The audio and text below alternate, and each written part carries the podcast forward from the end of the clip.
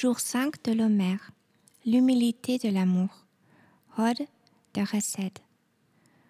Hod introduit la dimension de l'humilité dans l'amour.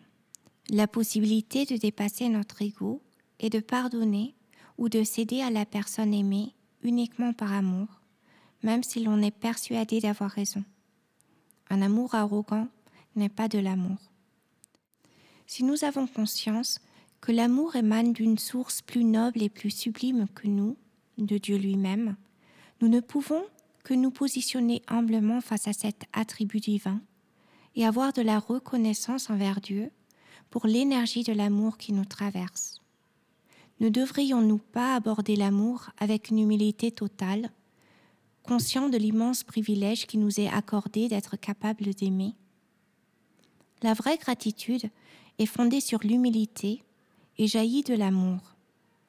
Lorsque nous ressentons de l'amour pour quelqu'un, la reconnaissance émerge naturellement et s'exprime en paroles de gratitude.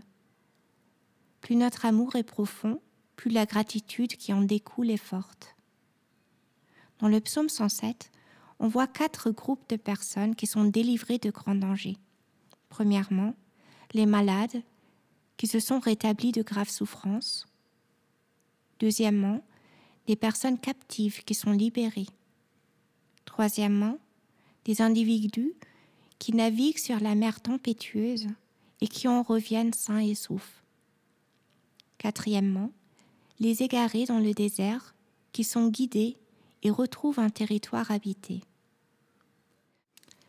Dans nos relations avec autrui, nous pouvons nous rendre compte que sans leur présence dans nos vies, nous serions comme l'un ou l'autre de ces cas. Sans eux, nous serions malades, comme dans l'expression être malade d'amour. Nous serions piégés et captifs dans un environnement hostile, tant à l'extérieur qu'à l'intérieur de nous-mêmes. Nous serions sans cap, perdus en mer, au milieu de tempêtes incessantes, ou nous serions dans un désert, esselés et perdus. Si nous réalisons les conséquences possibles du manque d'amour dans notre vie, nous restons plus facilement dans un état de constante gratitude envers autrui. Question à méditer. L'amour nous rend-il humbles Sommes-nous parfois autant quand nous aimons? Disons aujourd'hui le psaume 107 et ensuite pensons à la personne la plus précieuse dans notre vie. Imaginons comment serait notre vie sans elle.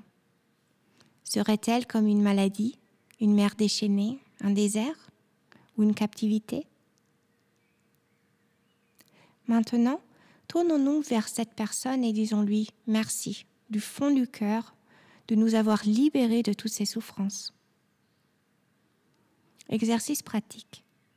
Mettons de côté notre amour propre et réconcilions-nous avec un être cher avec qui nous sommes en froid.